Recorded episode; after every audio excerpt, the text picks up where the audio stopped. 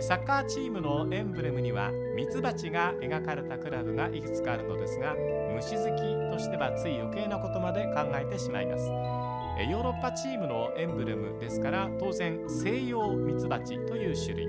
日本ミツバチと比べると蜜の採取量が圧倒的に多くプロポリスまで集めるのですが天敵であるスズメバチに襲われると1対1で戦ってしまうのでまず全滅そこへ行くと集団組織で戦える日本ミツバチはスズメバチを倒すこともできます。西洋と日本それぞれのミツバチのエンブレムを持つチーム同士の一戦があるならぜひ中継してみたいものです。えこんにちは倉敷康夫です。ラジオクラッキー。今日は中山敦さんとお送りします。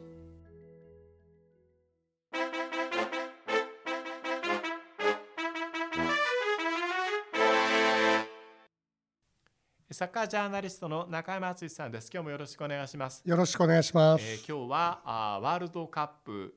のある年なので、はい、えー、僕らの日本代表という話をちょっとしてみたいと思いますけれども、はい、はい、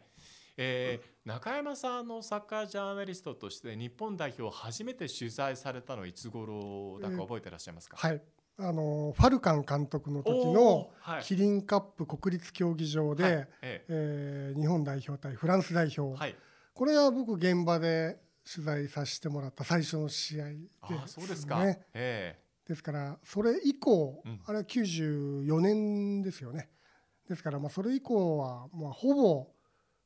9割以上はあの取材してますね。なるほどね、えー、うん、印象的だったチームとか監督っていうと中山さんどれどの世代になりますか？そうですね。印象的な試合とかそういうので言えばやっぱりその98年フランスワールドカップ予選、はいはい、97年度になりますけども、えー、そこの一連の最終予選が僕のもうこのキャリこの仕事のキャリアの中で言ったら最高にこう思い出に残る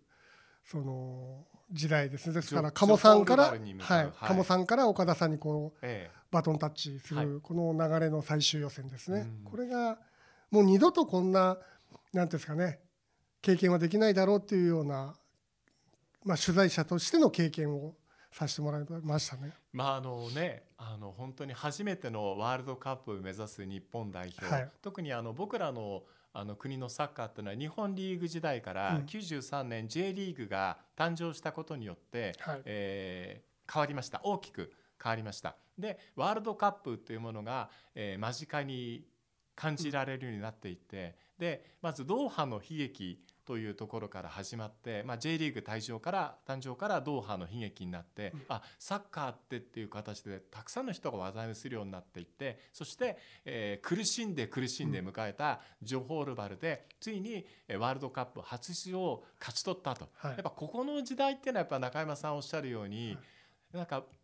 ファンとして僕らもかなりサッカーに寄り添っていった感じがします。そうですね。えー、あのなんですかね、熱狂度、うん、それからまあ勝てない時負けた時のサポーターのそのヒステリックな反応とかそうでした、まあ、あの UAE 戦で国立競技場で引き分けに終わった後に暴動が、あの唯一だと思うんですよね。ああいう暴動が起きたそうですね。バス取り囲んで、卵投げたりとかありましたものね。あの時岡田さんはもう裏口で、うん、あのいわゆる何ですかね業務用のワンボックスみたいのに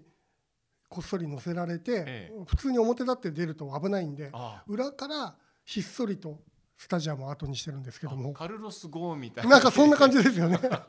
でもそれぐらいもう殺気立ってたんですよねあのスタジアムの外。がああいう経験っていうのはだからもう二度とできないですし、まああっちゃいけないんですけども、でもやっぱああいう経験をこう目の当たりに僕も取材ししたりしたので。あの頃ってねつまり日本サッカー時代の頃から本当にサッカーを応援してきたジャーナリストの方もたくさんいらっしゃっていて、はい、その方たちにとっても一生に一度の経験ができるかっていうような熱意で取材されていた時ですよね。そうですね。ですから普通にあのまあ、スポーツ紙とか専門誌でも、うん、あの批判的な記事、まあ、批判って僕はま批評ですよね、はい、要は。よくするためにあの批判するわけで、うんだそういう記事が当たり前にあって今みたいな提灯記事なんてほとんど少なかったですしねそうですよね、えー、だからそこらみんな気概を持った人がペンを振るっていた時代ですし、愛がありましたね。そうですね、うん、一緒になんとかこう強くなりたいんだっていうこう仲間意識も取材陣の中にもありましたし、ね、いろんなところに旅をしてその思い出もありますし、うん、まあ、あれがやっぱりあれ以上はないですね。その次が2002年のワールドカップ。になりますからね。はいはい、そうですね。うん、まあだからその 90年代の日本というのはすでにそのワールドカップの招致っていうことはずっと初めから動いていて、はい、2002年を最終的にまあ勝ち取るというか、まあ、共同開催に変わってしまったわけですけれども、はいうん、あのここのところが一つのまず日本のサッカー代表シーンでのピークですよね。はい、一つの山がそこでできて、うん、でその終わった後はじゃあどうしたらいいかっていうところで、うん、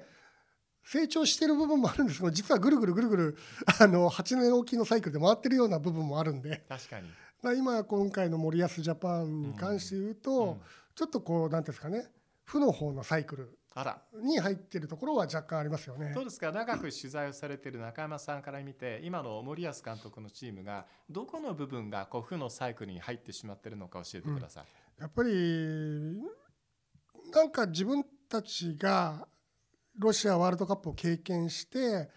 あの時にまあ一応ベスト16、はい、まあベルギーに惜しくも負けたという。そうですあの後ベルギーと差がつきましたけど、ね、そうなんですよ。であれを経験してもうちょっとでベスト8に届くんじゃないかっていうふうに、ある種の勘違いをしてしまったと思うんです。なぜならあの大会で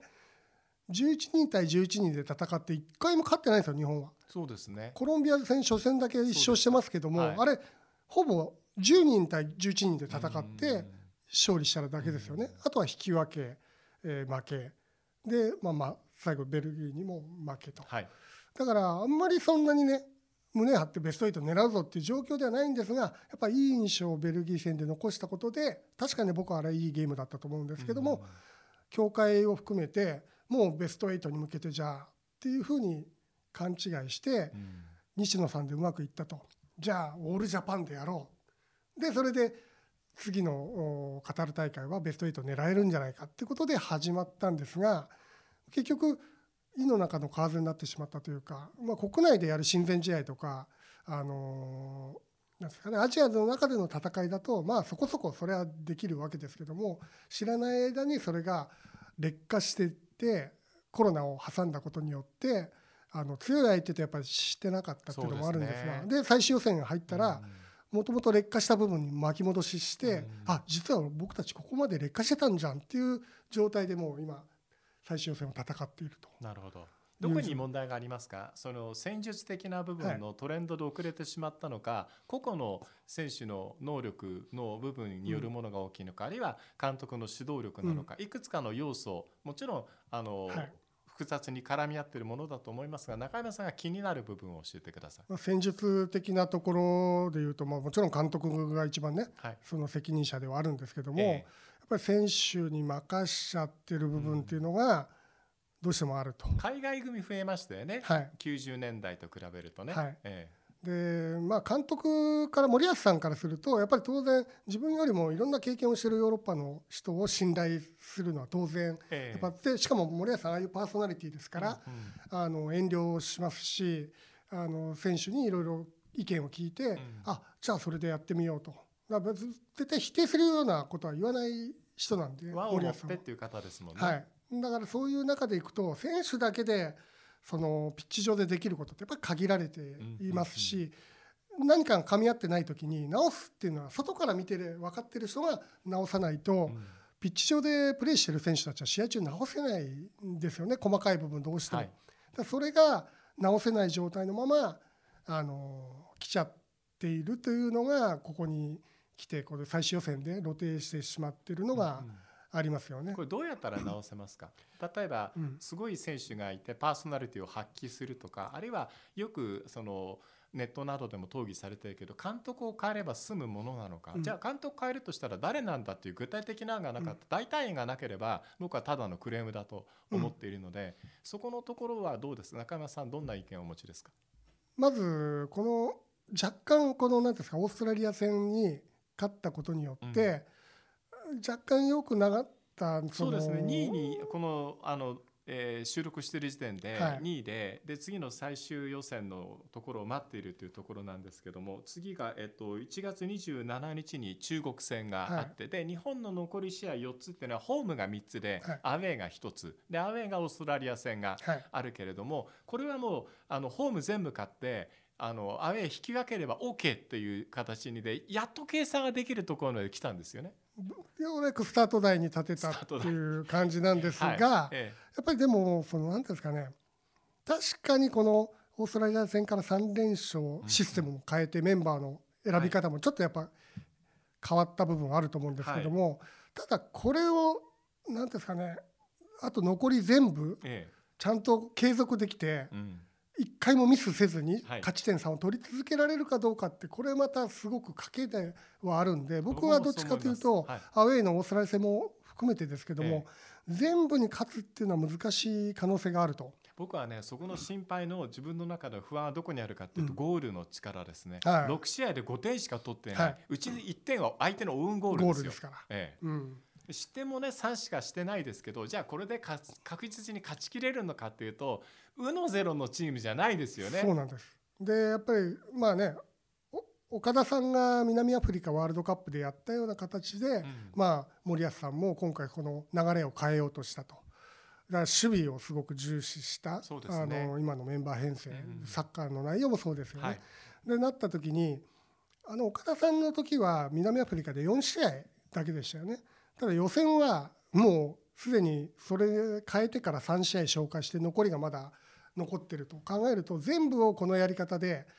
ちゃんと1対0とかで勝っていくっていうのは難しいと思うんで。そうなんですよ。だからホームゲームっていうのは守りじゃなくて勝ちにいかなきゃいけないっていうところをどうするのかなっていうところが多分課題ですよね。だから事故が起こることも当然あると、ええ、なった場合は3位の可能性もあるんですよ。はい、3位になると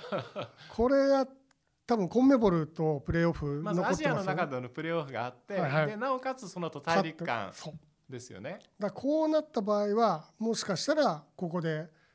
さようならっていう可能性も出てくるんですが。ここのねワールドカップさえ出てしまえばもう日本代表って初出場してからずっと出てるじゃないですか、はい、で次からは48カ国じゃないですか。まあ相当なことがない限りはもうここからはずっと出られるよっていう感じになるので、ね、ここ頑張んなさいよっていうね。僕は意外とこうみんな今また勝ったことで楽観的な空気が流れてるんですけども、えー、あのオーストラリア戦の前ぐらいみんなこうなんですかねこれはまずいんじゃないかっていう、まあ、監督も変えなきゃいけないんじゃないかとかそういう声がなくなってしまうのは非常にこう怖いですよね雰囲気としても、ね、それは選手ファンサポーターにもそういう空気って伝わっちゃいますし実際問題そんなにあの楽になってないよと。うん。あのまだ厳しい一歩も間違えない状況では変わってないのでまあ本当はねこうもっと早く気づいて、まあ、監督変えるっていうのはまあ確かにその流れを変えるにはいい一つの策だと思いますけども、はい、まあ、今は結局森保さんでも行くって協会がもうある意味心中する覚悟で、はい。え決めてしまったので、うん、ですからまあここは場合によっては僕3割4割はワールドカップ出場できない可能性もあるよっていうのは、うん、なんとか僕は頭の中には入れてますね。これ解決するにはどうしたらいいんでしょうね。もうねここまで走っちゃうとこれ難しいんですけど現実問題でもやるとしたら、うん、この11月の試合が終わった段階で、ええ、やっぱ監督を変えるっていうのは一つの、うん、策ですよね、うん、どんな監督ですか？モチベータータイプとかいろいろあると思うんですよ、うん、例えば今回のワールドカップ予選では戦術的に相手に劣ってしまったなというゲームも中にはあって、うんはい、あれアジアの中で日本が一番上だと過信していたら、うん、実は時間をかけて、あの磨いてきたチームにこれだけ苦しい思いをしたりするっていうゲームも中にはありましたよね。はい。ええ、だからまあね、これは森保監督のちょっと失敗だと思うんですけども、やっぱ選手を信頼しすぎたことにより4231をまあ一つのベースにして、はいこれまでオプションもね3バックを使ったりとか、あの4141というか433もやったことあったんですけども、結局この予選が始まった中で4231でずっとやり続けてしまったスタートから。で相手は当然4231も日本も研究してますし今の時代って分析するソフトもいっぱいありますから、そういうとこでもう日本の良さを封じることをもう相手が研究してそれに見事にはまってしまうまんまとはまってしまって、こういう苦戦が始まってるんですね。まあ、それでちょっとシステムをあのオーストラリア戦から変えてちょっとこう流れがね、あの相手が今度迷う形っていうのが少し出てきてるんですけどもこれもでも今度4231を使うのか433を使うのかっていうのももう2つ分析する材料が揃えば、ええ、さっき言ったようにこれから事故が起こる可能性も相手が研究してくるとい。うこともあるので、はいうんうん、まあ、そう考えるとやっぱりその森保さんのこのチーム作りの中で誤算が一つあそこにあったなというのがあるんで、ね、まあ、監督変えればもちろん戦術も変わりますし、はい、でまあこの今の時代であればそんなに新しい監督が来てこう馴染まないとすぐもうねあのチームが構築できないっていう時代ではもうあんまりないので、ね、ある素材でこうやれって決まったことをシンプルに指示すれば、日本人は特に指示を守る選手が多いのでそうです、ね、だからまあそこは一つ監督交代っていうのが一つの策ではあったんですけども、まあちょっと時期を逃しましたよね。なるほど。あの僕がね 今日このあの収録の中で思ってるのは98年の時の情熱という話がやっぱとても印象に残っていて、これから僕らの代表が勝ち上がっていくためには何が必要かというと、パッションだと思ってるんですね、はい、人気選手が中に入ってくる誰かが引っ張ってくれるあるいはこの監督森保さんを一生懸命応援しようというような機運を高めていくというふうな形で後押しをしてあげるっていう以外に、あんまりこう急に選手が伸びるとか、あの画期的にチームが変わるってことは難しいと思うんですよね、だから僕は思うのはやっぱモチベーションの部分で代表をみんなで応援しよう。あのこの代表でワールドカップに行こうというふうに98年の時に思ってたような気持ちをもう一回取り戻すことができたらいいなと思っていて、そうですね、メディアもたくさんあって例えば中山さんはその戦術的な部分とかでこう指摘をしてたくさんの人にこうなんて興味を持ってもらうと仕事されると思うし、うん、えー、僕はそういうこと難しいことわからないからあの逆にそうじゃないところであの盛り上げていくにはどうしたらいいかということを考えなきゃいけない。うん、何にしてもですね、えー、毎回こう代表のワールドカップ予選突破は苦しいのでありますけれども、はい、今年今回もかなり苦しいと。今回が過去とはちょっと違いますよね。違う形で苦しいと、はい、だからそういうところの中でこうこの中がねまだ完全に収束していない、うん、またオミクロンとかとんでもないものが出てきている状況の中ではありますけれども、ね、せっかくホームゲーム3つあるわけですからここをいかに勝つかというところは一つ気持ちを変えなきゃいけないななんていうふうに僕は思うんですけどね。うん、とにかくこれねホームであの試合するときにお客さんがこう入れないとか、はい、そういう状況になったら本当にこれまずいと思うんですよ。日本の場合、日本の場合は本当にホームで強いっていうのが売りですからやっぱり。これを売りがなくなってしまうといっぱいのお客さんの中だったらね勝ちますよ。そうなんですよ、ね、僕たちの代表は。相手もそれで恐れってたんですよね日本をホーム戦はね。そうです。日本ってそういう部分でアジアだからちゃんとリスペクトまだ払ってもらってるからこれを利用しない手はないですよ、はい、だからなんとかこの年末年始皆さん、ステイホームで 広げないように感染をね、うん、したいですよね。確かにね,、はい、えー、ね、えー、僕らの日本代表ね。まあ応援する気持ちにはいささかの曇りもないので、はい、えー、勝ってほしいな突破してほしいなと思います。はいえー、中山敦さんでした。ありがとうございました。ありがとうございました。えー、ラジオクラッキーでした。良い一日を。